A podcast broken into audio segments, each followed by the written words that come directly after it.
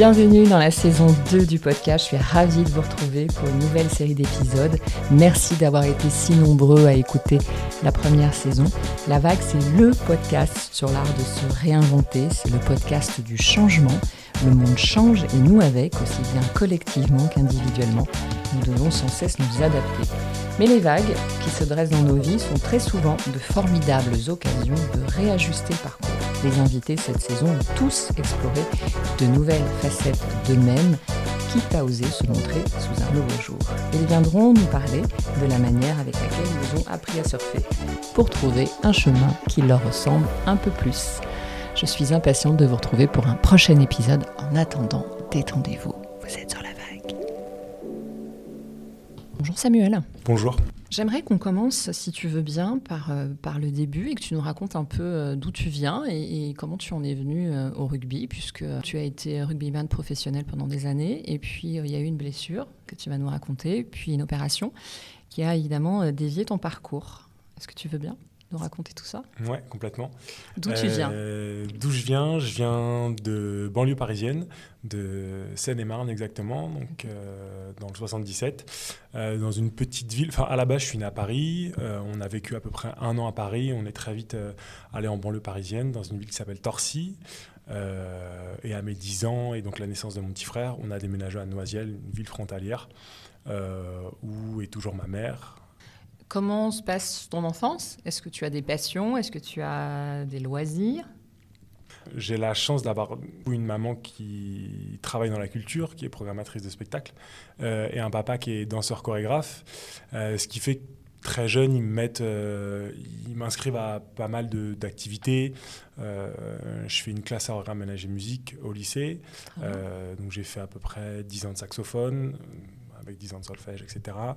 Puis ils m'ont aussi inscrit forcément au sport. Donc j'ai fait. Au tout début, je me suis lancé dans l'escalade. Je sais pas pourquoi, mais, mais, mais j'ai aimé, c'était génial. Puis je suis arrivé à un âge où j'étais trop grand pour être assuré par les gens de mon âge et trop petit pour être assuré par les gens, par les adultes. Donc du coup, j'ai dû arrêter. euh, et en fait, euh, je me souviens, ma mère m'a ma mère m'a donné une feuille à l'époque où il y avait toutes les associations de la ville, les associations sportives. Et euh, j'ai tout de suite dit que je voulais faire euh, du rugby. Mais comme ça, par hasard Ouais, à- sans, sans vraiment conviction sans... Tu avais déjà assisté à un match ou... non, non, parce que vraiment dans la famille, il n'y a personne qui, qui fait du rugby. Donc c'est arrivé Donc, comme ça. Je, je sais vraiment pas comment c'est arrivé. J'ai peut-être dû en voir à la télé, j'ai peut-être dû. Je, je sais pas comment ça s'est passé. Et donc, euh, et donc mes parents ont accepté, forcément. Enfin, j'ai eu la chance en tout cas qu'ils Ouais, qu'ils qu'ils acceptent tout de suite et qu'ils me lancent. euh, Qui te laisse faire ouais, euh, ce que tu as envie de faire Exactement. Et, euh, et donc c'est comme ça que je suis rentré dans, enfin que je suis arrivé euh, à mon premier entraînement de rugby. Comment ça s'est passé les débuts? Tu trouves ta place tu, tu- C'est une révélation? Je trouve ma place, je pense. Après, on dit souvent que le rugby, quand on est petit, il y a les, il y a les copains, forcément. Il y a, Oui. C'est vraiment un truc de. On est content de se retrouver, on se défoule. euh, moi, je pense que j'avais besoin aussi de donner un peu de. Lâcher un peu et de pouvoir euh, mettre mon énergie dans un sport. Sachant que l'école, c'était pas non plus mon, mon endroit préféré, même si j'étais. j'étais T'étais bon, mais... Non, j'étais pas bon, mais j'étais dans. dans dans la moyenne. juste, quoi, on va dire. Ouais, c'est ça. Mais euh, en tout cas, le, le rugby, ça me permettait de, de me lâcher un peu.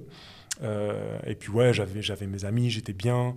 Et, et en fait, j'avais, je, suis- je suis grand, euh, j'allais vite. Et donc à l'époque, euh, en tout cas quand on était jeune, j'avais pas besoin de beaucoup plus pour être, pour être un, un bon joueur. Et donc forcément, je pense que c'était une manière... Enfin, je- ça se passait bien dans l'équipe, avec les entraîneurs et tout. Et donc c'était aussi reconnaissant pour moi de, D'accord. que ça fonctionne euh, au rugby quand j'étais petit. Quoi. À quel moment tu t'es dit, ou peut-être que c'est arrivé à toi d'ailleurs sans que tu te le dises vraiment, euh, il faut, ça devient sérieux là. Là, ça devient sérieux. Je vais en faire. euh, J'imagine qu'on te repère ou qu'on t'envoie dans un centre de formation. Ouais, euh, ça se passe comment ces débuts? À quel moment, je sais pas. Je pense que c'est quelque chose qui s'est fait assez progressivement. Ouais. Oui. J'étais dans un petit club du coup qui s'appelle Champs-sur-Marne, qui est dans le 77. Euh, et ensuite, j'ai fait des sélections départementales, régionales, etc. Et donc là, en faisant les sélections régionales, j'étais avec les plus gros clubs. Enfin, dans la sélection, il y avait les plus gros clubs et c'est là qu'on repère. Et donc, euh, j'ai été repéré par plusieurs clubs de, le- de, de, de région parisienne. Et j'ai fait le choix d'aller à Massy, donc au centre de formation de Massy, où j'ai fait deux ans. Et là, à la suite de ça, j'ai eu l'opportunité, on va dire, de faire des tests pour aller au centre de formation de La Rochelle. Et j'ai été pris Sauf que je m'attendais pas du tout à être pris. Et donc, moi, la- ma première réponse, c'était de dire euh, non, j'y vais pas. Enfin, je suis à Massy, je suis très bien là-bas, j'ai ma vie ici, Ouais, j'y ouais. vais pas en fait. Et, et je me souviens que le directeur du centre de formation m'avait m'avait rappelé en me disant bah écoute, euh, c'est quand même une décision importante, donc je te laisse une semaine, réfléchis-y. Et, et en fait, ça s'est fait comme ça. Et après, en y réfléchissant, je me suis dit bon, quand même, c'est quand même Je vais y chouette. aller. Je vais y aller. C'est ouais. La Rochelle, il y a la mer. Bon, Alors voilà. je souris doublement parce qu'en fait c'est ma ville coup de cœur La Rochelle. c'est très marrant. En fait je, je- je trouve que c'est beau. Là je fais une parenthèse. euh, voilà. Mais bref. Donc finalement tu vas à La Rochelle. Et comment ça se passe après? Tu y restes combien de temps? Du coup, je vais à La Rochelle. euh, J'y vais 4 ans. Je fais 3 années au centre de formation et puis ensuite une année en espoir. Ok. Et ça se passe euh, difficilement au début parce que c'est pas le même niveau quand même. Et là, je rentre au centre de formation, donc forcément, il y a des attentes qui sont un peu plus élevées. Et donc, mes, mes deux premières années sont pas bonnes. Euh, ma troisième année, on met un peu le couteau sous la gorge. Et On donc là, euh, je passe un petit déclic. Ok. Et, et je prends conscience que... que, Que c'est au maintenant ou jamais si tu veux progresser en tout cas. Ouais, et puis je prends conscience de mes qualités physiques, on va dire. C'était un peu ça le, le challenge. Je, je- techniquement, je n'étais pas un grand joueur. Euh, j'ai personne qui fait du rugby dans la famille, donc j'ai pas non plus. T'avais pas les, les- les références, c'est ça que tu Ouais, c'est ça. J'avais pas de vision du jeu, j'avais pas de, j'avais pas de référence, j'avais pas de. Bon Je voilà. comprends. Mais physiquement, par contre, euh, c'était intéressant. quoi. Ouais. Et je prends conscience de ça en fait. Ta Euh, force, c'est- ta force, c'est tes aptitudes naturelles. Ouais. que t'es grand, tu cours vite, et Ouais. donc ça, euh, voilà. Ouais, c'est ça. Mais t'as pas là, forcément la, la- la- ouais, l'histoire du Non, jeu et le- la connaissance. Non, non, pas du tout. Je comprends. Pas du tout. Mais ça, tu l'apprends aussi, j'imagine, dans ça, ça s'apprend, mais avec l'expérience. ouais, je pense que ça s'apprend, mais c'est quelque chose. Je pense que c'est quelque chose qu'on qu'on peut avoir aussi dès le début et qui met plus de temps à. Ça t'a manqué, en fait. C'est ça que tu veux dire? Ouais, je pense. Peut-être. Je Au pense, début, ça t'a en manqué. tout cas au début, et puis même dans, dans, dans, dans ma confiance en moi, en fait. Je, je voyais Enfin, je comprenais pas pourquoi eux, ils arrivaient à fixer un joueur et faire une passe, et que moi, je Toi, tu y arrivais pas. Ouais, j'y arrivais c'était pas, quoi. Et, et donc voilà. Tu t'es fait un peu euh, violence pour euh, continuer? Ou il y a eu un moment où tu t'es dit euh, non, mais en fait, c'est peut-être parce que je me suis trompé de voix et que c'est peut-être pas ça qu'il faut que je fasse? T'as- Non, T'as jamais. douté? T'as jamais douté? Enfin, si, si, j'ai douté en permanence, mais jamais je me suis dit que je m'étais trompé de voix. Ouais, t'as t'as mais, persisté. mais, en, en- mais en fait, ouais, je me suis fait violence dans le sens où c'était vraiment la phrase où tout le monde me disait que j'avais un physique de. Enfin, tout le monde me disait si j'avais ton physique, je, je serais, euh, je serais pro à peu près. C'était le et, et moi je comprenais pas parce que déjà on se rend jamais compte de, du physique que l'on a. Ouais. Et puis euh, Et, puis, des euh, aptitudes qu'on peut avoir et ce qu'on peut en faire. en Ouais, c'est ça complètement. Ouais, Et une donc, chance. euh, et donc en fait, au, au bout de, de trois, enfin même de plusieurs années, où on m'a dit ça et qu'au bout d'un moment, on m'a dit bah si tu bascules pas, euh, ça va Tu commencer passes. à être compliqué. Bah voilà, j'ai- commencé à me faire un peu mal et. euh, et du coup, tu y voilà. Ouais. Et la suite après? Et la suite, euh, à donc ce 4 ans à La Rochelle, euh, je signe pas pro à La Rochelle. Donc à, à l'époque, on, soit on signait pro et on allait avec l'équipe professionnelle, soit il fallait trouver un autre club. Et donc, euh, en parallèle de ça, moi, j'ai toujours fait des études qui ont été plus ou moins chaotiques, mais en tout cas, j'ai toujours continué voulu, un parcours ouais, scolaire, voulu continuer mes études. Euh, et donc, j'ai fait un BTS, et en fait, il fallait que je finisse mon BTS. Donc, j'ai trouvé un club, Cognac, qui m'a proposé de faire une alternance pour finir mon BTS, et d'un autre côté, de jouer en troisième division, ce qui était un niveau correct par rapport à, à ce que j'étais à l'époque. Tu faisais un BTS en quoi? Communi- euh, non, c'était un BTS négociation relation client. C'était un BTS euh, commercial. C'était un BTS qui avait été proposé par le centre de formation et du coup, euh, on avait des horaires aménagés. C'est c'est ce qui a fait, entre autres, que, que je suis allé là-dedans. Mais Tu ouais, l'as fini quand même? Tu l'as validé? Je l'ai fini, je l'ai Ah, eu. C'est bien. Bravo. C'était ce pourquoi j'étais aussi allé à Cognac, c'était pour finir ce BTS. Et donc là, je vais à Cognac. Première année aussi très compliquée. Je joue en deuxième équipe, enfin, je joue en équipe B. Mhm. Je finis quand même à réussir mon, mon BTS. La deuxième année, je fais une licence. Où là, j'arrive à faire un choix un peu plus. qui me ressemble un peu plus, où je fais un- une licence euh, communication des événements, communication des événements culturels ou quelque chose comme ça qui était assez cool. Ma deuxième année se passe mieux. Ma troisième année se passe très bien. Et donc là, je commence à avoir euh, quelques clubs qui m'appellent en division supérieure, donc en Pro D2. Et euh, au moment où je décide de signer avec un club, donc enfin, j'étais semi-professionnel à Cognac, mais au moment où je, je décide de signer professionnel, euh, j'ai le manager de l'équipe de France de rugby à 7 qui m'appelle et qui me propose de venir euh, m'entraîner avec l'équipe de France. Donc là, forcément, euh, Génial. génial. Je m'y attendais pas du tout parce que bon, déjà l'équipe de France et puis le rugby à 7, j'y jouais un peu l'été. Enfin, j'y jouais même pas mal l'été avec des associations, mais je savais pas que ça pouvait prendre cette ampleur-là. Et donc j'y vais, bien sûr. Euh, je vais à Marcoussis, euh, Centre national du rugby. C'était assez, enfin bon, c'était c'était assez magique. Euh, et donc il se passe ça, et je m'entraîne, et puis après, bon, pendant quelques temps, j'ai pas de nouvelles. Et donc j'envoie juste un petit message euh, au manager en lui disant, bah écoute, je vais signer dans ce club-là. Je tenais juste à te prévenir. Et là, il me dit, bah attends un peu. fais traîner 24 heures, moi je te fais un contrat et tu, je te fais une proposition et tu me dis si ça t'intéresse ou pas. Et ça s'est fait comme ça. Incroyable. Ouais, c'est dingue. Donc, à quel âge à ce moment-là? Coup, je crois que j'ai 25, 26, ouais, 20, 25 ans. Donc là, ça veut dire, ça y est, tu es pro. J'imagine que tu laisses tomber ton parcours scolaire, tes projets de carrière. Tu voulais être quoi à l'époque? Tu savais ou pas? Tu projetais déjà non, non, un avenir professionnel euh, autre que rugby, je veux dire? Non, pas vraiment. Je me cherchais un peu dans les études. J'avais du mal à trouver. Ça aurait été un peu culturel, étant donné je pense ton, que je partais, parcours familial Je partais dans la culture ou, ou, ou peut-être dans, dans l'environnement. Enfin, en tout cas, j'avais des, Enfin, c'était un engagement qui m'intéressait.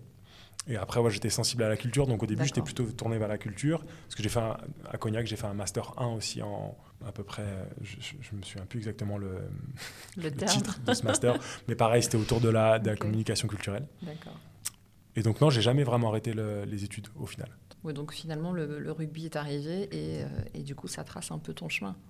Ouais, c'est ça, c'est ça. Mais après, je savais. En fait, j'étais dans un truc où euh, je voulais faire du rugby, je voulais être pro, je voulais. Enfin, mais d'un autre côté, j'y croyais pas tant que ça parce que. Tu savais que ça serait pas une finalité? Ouais, bah, déjà, je savais qu'il y avait un après de base. Parce qu'on sait que la carrière, euh, la, retraite plutôt des sportifs. La retraite est compliquée et, et, là, elle a été encore plus. Euh, mais en plus, je ne savais pas à quel point j'allais être pro et j'allais pouvoir en vivre. Et donc, du coup, c'était important pour moi d'avoir mes études et aussi, euh, et aussi le rugby. Quoi. et du coup, je pense que ça m'a fait du bien. Donc là, ça y est, ensuite tu es euh, international, c'est-à-dire que tu t'es amené à jouer euh, partout parce qu'il se déplace énormément. Ouais, c'est ça, exactement. Donc là, je suis amené à jouer avec l'équipe de France. première année. Comment tu le vis? Parce que là, tout d'un coup, ça te fait basculer dans un autre monde, une autre sphère, j'imagine. Ouais, ouais, ouais. Là, c'est, ouais, ouais, là, c'est, Bah, déjà, je passe de troisième division à équipe de France, qui est un gap énorme. Euh, tu vis comment la pression? Il y a un peu de pression déjà? Ouais, il y a de la pression de. J'imagine. Enfin, moi, je me mets une pression de fou. Toi, tu te mets une pression, mais j'imagine en plus qu'il y en a. Et en plus, je pense qu'il y en a. Je signe un contrat d'un an. Oui, donc, il n'y a aucune garantie. Je, CDD, quoi. je me lance dans un sport qui n'est pas le même. En équipe de France, avec un, c'est vraiment, enfin, le rugby à 7, c'est vraiment particulier dans le sens où il n'y a pas de tournoi euh, en France. Euh, enfin, avec l'équipe de France en tout cas. Donc, c'est que des tournois à l'étranger. C'est ça. Donc, on partait beaucoup, beaucoup. Ouais, vous déplaciez beaucoup. Exactement. Et donc, on a, on grossièrement, on a fait un peu le tour du monde, ce qui est quand même assez génial. C'est aussi pourquoi j'ai. À titre personnel, c'est pas mal. Ouais, c'est incroyable. Non, c'était vraiment génial. Mais donc, euh, une pression assez dingue, quoi. J'ai joué dans des stades dans lesquels j'avais jamais joué. J'ai joué à côté de mecs que je regarde à la télé. Enfin, bon, c'était. C'était tout d'un coup euh, ouais. un peu un rêve aussi. Complètement.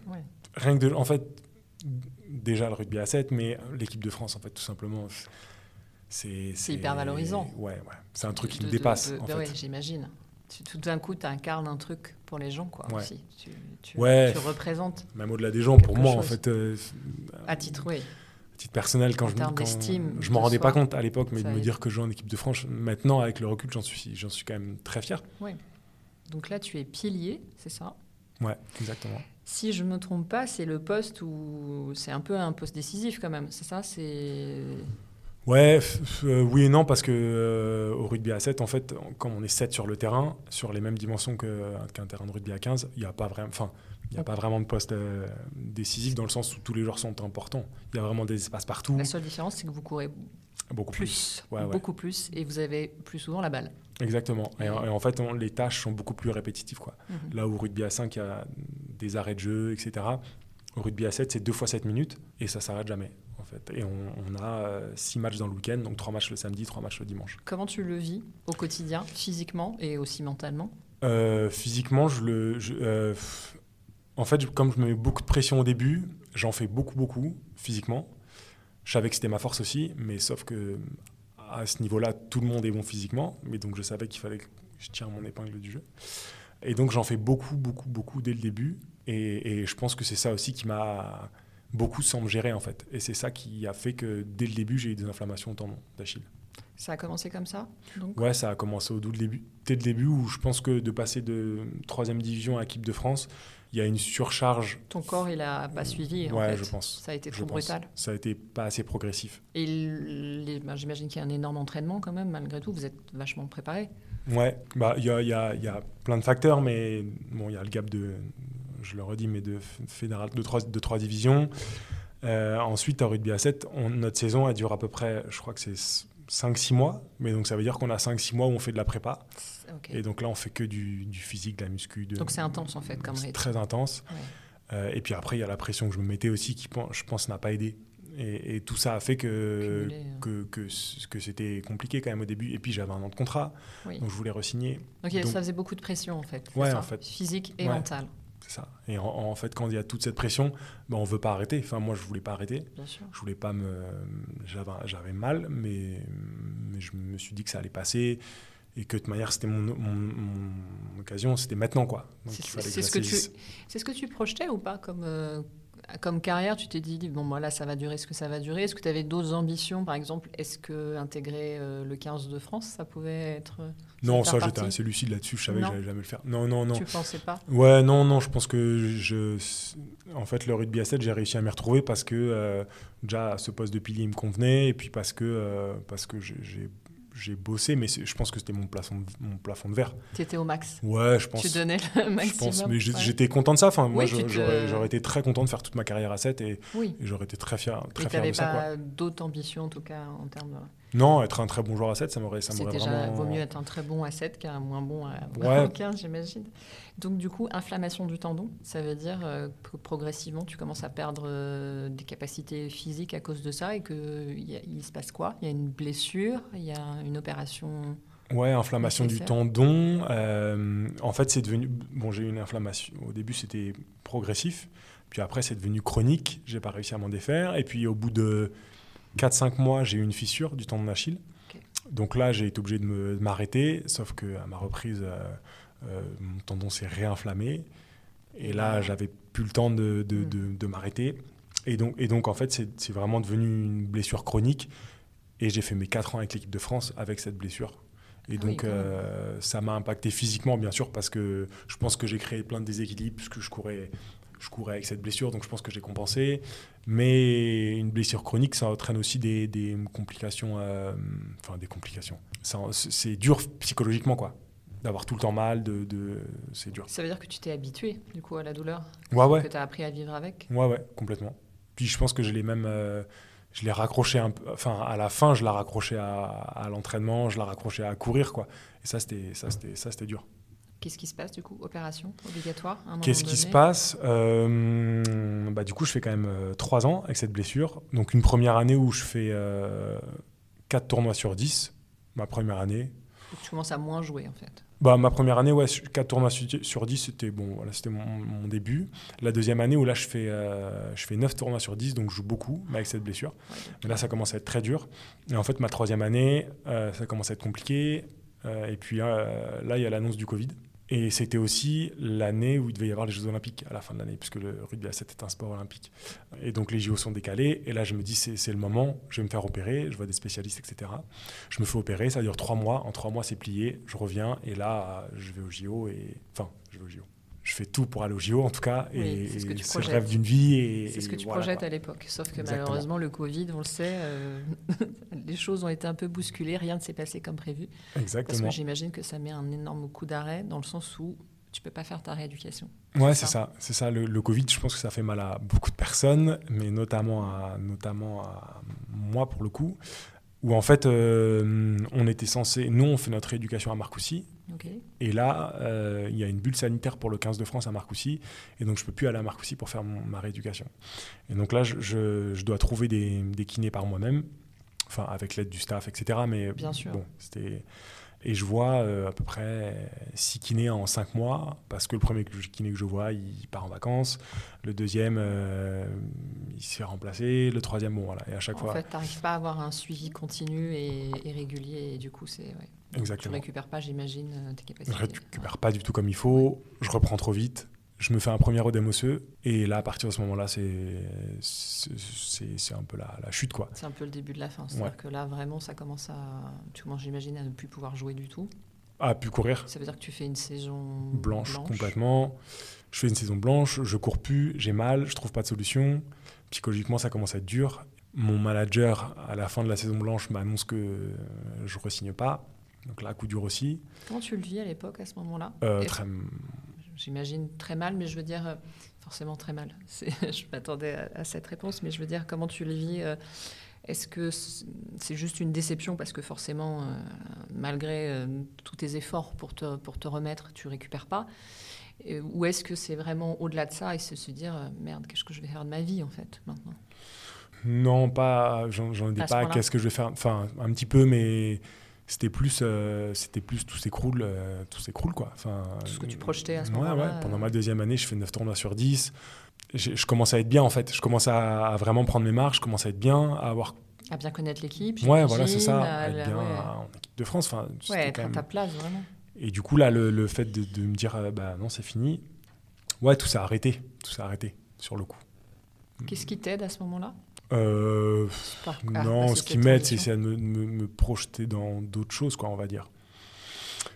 bah, à l'époque, forcément, nous, on avait, on avait accès à, On était à l'INSEP, parce que c'était un sport euh, olympique, donc on avait accès à des, à des psys, donc j'ai vu des psys, forcément. Euh, je pense que, enfin, c'est pas je pense, mais ils m'ont aidé, même si à cette période-là, c'était quand même très compliqué. Et ce qui m'a aidé, c'était de me, me projeter. J'ai réussi à trouver un autre club, j'ai eu la chance de trouver un autre club. Donc, je, donc je, me suis, je me suis projeté dans ce nouveau club euh, en me disant, bah voilà, de manière, l'équipe de France, ça s'est arrêté, mais tu as encore des bons contacts avec eux. Ça reviendra peut-être un jour. Voilà, c'est ça. Tu te refais un peu. Euh, tu gardais ça dans un coin de ta tête Ouais, c'est sûr. De dire, je reviendrai un jour. C'est sûr, et certain. C'est sûr et certain parce que j'ai re-signé en troisième division. Et en fait, je venais de cette division-là. Donc, je, je savais, enfin, dans ma tête, je me suis dit, bah, tu te remets bien physiquement et. Et tu reviendras. Ouais, tu passes un coup de fil à l'entraîneur, tu lui dis, écoute, euh, ça y est, c'est bon, je suis prêt, je reviens. dans ma tête, dans ma tête c'était effectivement c'était un peu ça. Sauf que bah, je fais cinq mois avec euh, ce nouveau club et je n'arrive toujours pas à courir. Et là, ça fait un an et demi, je pense que je galère. Et, donc je prends la décision de... Enfin, ça, ça, a été long et laborieux et j'ai vu du monde, des kinés, des spécialistes, des, j'ai essayé des choses. Bon, voilà. Et, là, je prends la décision d'arrêter, en fait, complètement. Et là, pour le coup, tu sais que c'est un vrai arrêt. Et là, pour le coup, je sais que c'est un vrai arrêt. Et là, on le vit comment? Et là, on le vit comment? Euh, C'était... Bah, c'était, c'était partagé parce que je sors de, du coup de, de 4 ans et demi, 5 ans de douleur quand même. Euh, d'un an et demi de galère où vraiment, suite à une opération, c'est quand même compliqué. Donc je pense que d'une certaine manière, je suis soulagé parce qu'il y a aussi la pression du club qui te dit bah, quand est-ce que, quand est-ce que tu vas jouer? Paye, même s'ils ont été très bienveillants avec moi. Hein. Enfin, c'était vraiment. Mais, moi, je me mets puis la pression, la pression des gens, des, des joueurs, quoi, qui, se disent bah, qu'est-ce qu'il fait? Bon, voilà. Et donc j'ai une part de soulagement. Et puis après, et puis après une part de, de il faut que je recours c'était un peu, ça a toujours été un peu ça en fait. Hein, c'était un challenge personnel du coup là. Ouais, ouais, Après, ouais, c'est devenu un challenge personnel pour ouais, toi. Ouais, bien sûr. Ça, a vraiment, enfin, essayer de me dire que ça, il fallait que ça m'handicape le moins possible dans dans mes futurs projets quoi. Et puis après, encore une fois, ça a été le fait de, de, de se projeter pour savoir maintenant qu'il n'y avait plus de rugby, savoir exactement ce que je voulais faire. Et alors, du coup? Et, alors, comment ça s'est passé ces premiers Ça a été évident pour toi ou il y a eu un petit moment de flottement? Euh, non, mon flottement, à ce moment-là, je finis un, Master 2 en communication RSE et développement durable. Euh, et en fait, à ce moment-là, je commentais euh, aussi des matchs sur Canal+, enfin des matchs de rugby à 7, des tournois de rugby à 7. Et donc, je commençais à, bien connaître les, journalistes qui y avait là-bas. Et en fait, en discutant avec un, un Gaspard, avec qui je m'entends très bien, je, me rappelle aussi petit à petit que, quand j'étais plus petit, c'était un, métier un peu de rêve, quoi, le, d'être, à l'époque c'était reporter, donc c'était un peu le truc qui faisait briller, de, de, de, de, partir un peu euh, partout dans le monde et, de, et puis d'être journaliste, en fait, de parler de l'actualité, de raconter des histoires et tout, c'était un truc qui, me, qui, m'intéressait vachement. Et en en discutant avec lui, il m'a dit, bah écoute, euh, on, a cherché un peu les formations, et il m'a dit, bah regarde, il y a une formation euh, journaliste reporter d'image à l'INA. Et euh, je me suis inscrit à cette formation et, c'est comme ça que c'est arrivé. Quoi. Ça a résonné comme une évidence pour toi. Tu t'es dit, mais oui, je suis à ma place, c'est vraiment ce que je voulais faire depuis très longtemps ou comment tu l'as vécu euh, Au début, non. Enfin, au début, j'ai eu très peur parce que euh, je passe du rugby à. Au journalisme? Ouais, au journalisme. Enfin, le journaliste, c'est quand même. Il y a un grand écart quand même. Ouais, ouais, ouais. Puis, puis j'ai toujours vu le journalisme comme un métier vraiment où, avec des, des responsabilités dans le sens où on parle de sujets sociétaux, on parle de, de, de, de, sujets importants et il ne faut, pas, il faut pas se tromper, il faut être juste, il faut, être, euh, il faut que les sujets qu'on traite, il faut, je, trouve qu'il ne faut pas se tromper. Quoi. Parce, que, parce qu'après, les gens les, lisent, ça peut influencer des gens, ça peut, c'est quelque chose qui est quand même... oui, il y a euh, une vraie responsabilité. Ouais, c'est pas je marque un essai, je marque pas, bon, les gens sont tristes, mais oui, je comprends. après, ils oublient. Quoi. c'est pas le même... Donc non, au début, beaucoup de pression et en fait, le premier jour, le premier jour de formation, là, je me dis, ouais, c'est c'est énorme, c'est génial, c'est ce que je veux faire. Ouais, tu te sens à ta place en fait. Ouais, je sais pas si c'est à ma place, mais, euh, mais en tout cas, je, je, je, je, veux être à cette place-là. quoi. Enfin, je veux faire en sorte d'y arriver. Est-ce que finalement, avec le recul, quand tu regardes, euh, je sais pas combien d'années de rugby ça représente du coup, est-ce que tu te dis pas, euh, bah tiens, finalement, ça n'a été qu'un passage vers autre chose et ça m'a peut-être nourri pour pour faire un truc qui, qui, me, voilà, qui me parle plus, qui fait sens pour moi, qui a plus... Euh, je, c'est, c'est, je peux pas dire que c'était un passage dans le sens où je mentirais si. Oui, ça voudrait dire que tu l'as fait sans conviction et c'est pas vrai non plus. Ouais, et puis je mentirais de dire que ça m'a pas affecté, de, d'avoir tout arrêté là et que j'aurais pas aimé que ça continue. Donc je peux pas dire que c'est, c'était, c'était bien comme ça. Mais par contre, je suis conscient de ce que ça m'a apporté et, et, de ce qui peut faire que c'est une force aussi dans, dans, ma, dans ma deuxième vie, entre guillemets. Quoi. C'est la question que j'allais te poser. Qu'est-ce que ça a nourri dans ta vie actuelle, ces années de rugby?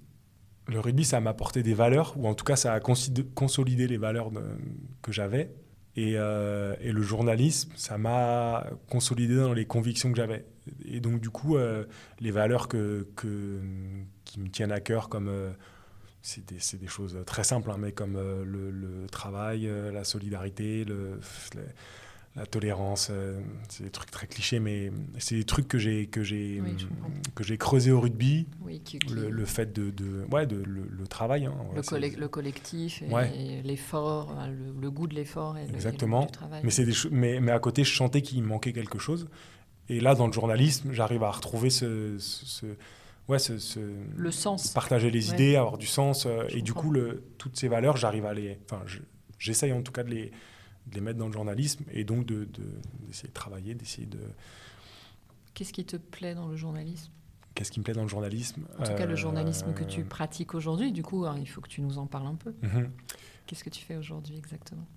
Aujourd'hui, je suis journaliste vidéo, donc j'écris, je tourne et je monte des reportages chez Street Press. Et donc, euh, autant on fait des petits reportages qui peuvent. Euh, on, a des différents formats, mais on a des petits formats qui durent, qui durent 5-6 minutes. autant on, est aussi sur, on fait aussi des documentaires. Donc là, sur la partie documentaire, comme ça fait très peu de temps que je suis à Street Press, je, fais juste de, je fais juste de la caméra, ce qui est déjà. Enfin, en tout cas, moi, ce qui me plaît déjà énormément. Et donc, et donc voilà, mais Street Press, c'est un média assez engagé. c'est un média indépendant, engagé, et donc, euh, c'était important pour moi, en fait, de, me retrouver dans un média comme ça.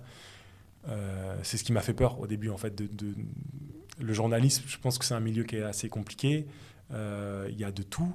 Et, et j'avais pas envie au début de, devoir être pigiste pour, parce qu'il faut que je me nourrisse aussi, mais de devoir être pigiste pour différentes pour plein de médias et du coup de vendre un peu mes valeurs. Quoi. Et là, d'avoir trouvé ce média-là, je, suis c'est quand même assez précieux. Oui, c'est celui qui fait sens pour toi, dans le sens où c'est ce que tu disais tout à l'heure, euh, il y a quand même une certaine responsabilité, donc il faut forcément un média qui soit engagé et qui ait vraiment cette, cette, comment dire, euh, cette injonction de la vérité, de d'aller suivre, parce qu'en fait, euh, je vous invite d'ailleurs à, à aller suivre Street Press un peu pour, euh, pour voir.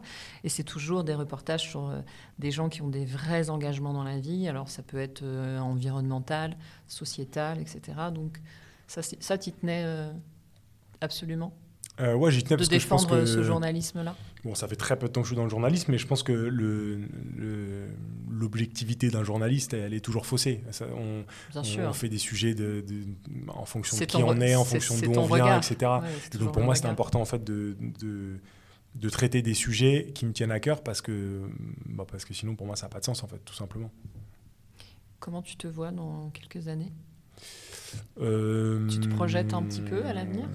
Non, je me projette pas parce que euh, ça fait euh, six mois que je suis journaliste officiellement et que j'ai encore euh, beaucoup de travail. Euh, j'ai la chance de progresser tous les jours avec Street Press, mais, mais je pars de loin. Euh, et enfin, non, je me projette pas. Si, je me projette bien sûr. Sinon, je, je- Est-ce que tu as des envies alors? Ouais, j'ai des, des, envies déjà de progresser quand même beaucoup, d'être euh, d'être un bon journaliste, tout simplement. De commencer à avoir petit à petit mes projets aussi avec Street Press, c'est quelque, c'est quelque chose qui... Enfin, là, j'ai bien sûr mes projets, j'ai mes vidéos, on a beaucoup de liberté, etc. Mais aussi petit à petit d'avoir des plus gros projets, forcément. Pas maintenant, mais ça arrivera. Euh, et puis après, euh, et puis après euh, à voir. Je pense qu'il il y a des gros sujets sociétaux qui, m'intéressent, l'international, bon voilà, des, des choses qui font rêver, je pense, tout journaliste, mais que moi j'ai en tête. Très bien. Quel conseil tu pourrais donner à quelqu'un qui, vit dans sa vie une transition, qui opère une transition un peu comme tu as opéré la tienne? Alors, parfois, elle est beaucoup plus. euh, là, tu es passé de sportif de haut niveau à journaliste, mais il y a- parfois des transitions qui sont beaucoup plus. euh, J'ai pas beaucoup de conseils à donner, ou dans le sens où hum, moi, la chose que je fais pour me rassurer, c'est de me réfugier un peu dans le travail. En fait, tout simplement, ce qui m'a ce qui m'a coûté cher euh, dans le rugby, mais, mais je pense qu'il m'apportera euh, dans le journalisme. Ça a été Et- ta force finalement. Ouais, À la, force, à la fois ta force et ta faiblesse, parce que le fait d'avoir effectivement un peu insisté euh, aussi, tu t'es, as fini vraiment par te blesser. Ouais. Mais en même temps, c'est ce qui te sauve aujourd'hui aussi. euh, ouais, et, exactement. et c'est une valeur que tu gardes dans le métier de journaliste. Ouais, exactement. Mais, mais je pense que. Ouais, c'est un, peu, c'est un peu simple, mais je pense que c'est me, me réfugier dans le travail. En tout cas, moi, ça me rassure, en fait. C'est ça qui de- t'a- Ouais, ouais, d'essayer, d'essayer de, de, de chercher ce qui peut faire qu'on a confiance en soi. Je pense que c'est, un- c'est un peu la. Enfin, je pense que c'est un peu la clé de Tout à fait. la clé d'un peu tout quoi plus on a confiance en soi réussite. plus on Oui. plus on tente plus on voilà plus on, on essaye des choses et moi ce qui fait que j'ai confiance en moi c'est que j'ai j'ai donné tout ce que j'avais en fait c'est c'est plutôt ça le truc T'as pas de regrets. J'ai pas de regret sur le fait d'avoir tout donné en tout cas. Est-ce que tu reviendras au sport à un moment? Je pense pas enfin pas spécialement quoi. J'ai pas spécialement envie. Je, je- Ça fait partie d'une première vie? T'as l'impression que ça fait partie d'une première vie, qu'il y en a eu une seconde qui a commencé et du coup tu... Ou- Ouais, ça sera toujours dans ma vie. Enfin, c'est tous mes, de ton tous mes amis sont, sont, sont- enfin, j'ai beaucoup d'amis rugbyman. Euh, le rugby à 7, c'est un sport maintenant qui me passionne, mais en fait, je me suis rendu compte qu'en ayant arrêté le rugby, je regarde plus forcément le rugby. Je, je- mais le sport en règle générale d'ailleurs. Et je serai toujours content, je commente sur Canal+, donc je serai toujours content de commenter pour Canal+. Je serai toujours content de, voilà, de, d'avoir un peu de sport par-ci par-là. Tu garderas un œil quand même. Ouais, euh, bien sûr, ouais, bien sûr. Sur, Mais... sur, euh, sur leur parcours, parce que j'imagine que tu as d'anciens coéquipiers qui sont restés... Ouais, ouais, qui bah, qui vont encore- faire les JO à la fin de qui vont faire l'année. les JO, voilà. C'est la question que j'allais te poser. Est-ce que tu vas suivre les JO Est-ce que tu vas commenter aux JO Euh, je vais suivre les JO, forcément. Tu vas suivre les JO. Forcément. Euh, les commenter, non, parce que Canal Plus n'a pas les droits. Oui. Ça va être sur. France Télé. Mais j'aurais beaucoup aimé les commenter. mais, euh, mais ouais, bien sûr, je vais les suivre. Je vais les suivre et j'espère qu'ils vont, qu'ils vont aller le plus Mais loin de l'autre possible. côté ouais. de la caméra, cette fois-ci. Mais de l'autre côté de, de l'écran, ouais, en tout cas. De l'écran. Mm. Ok, ça marche. Merci beaucoup, euh, Samuel, en tout cas, et hum, d'avoir euh, voilà, d'avoir participé à cet épisode. Et nous, on se retrouve très très bientôt pour un, un nouvel épisode du podcast. En attendant, détendez-vous. Vous êtes sur la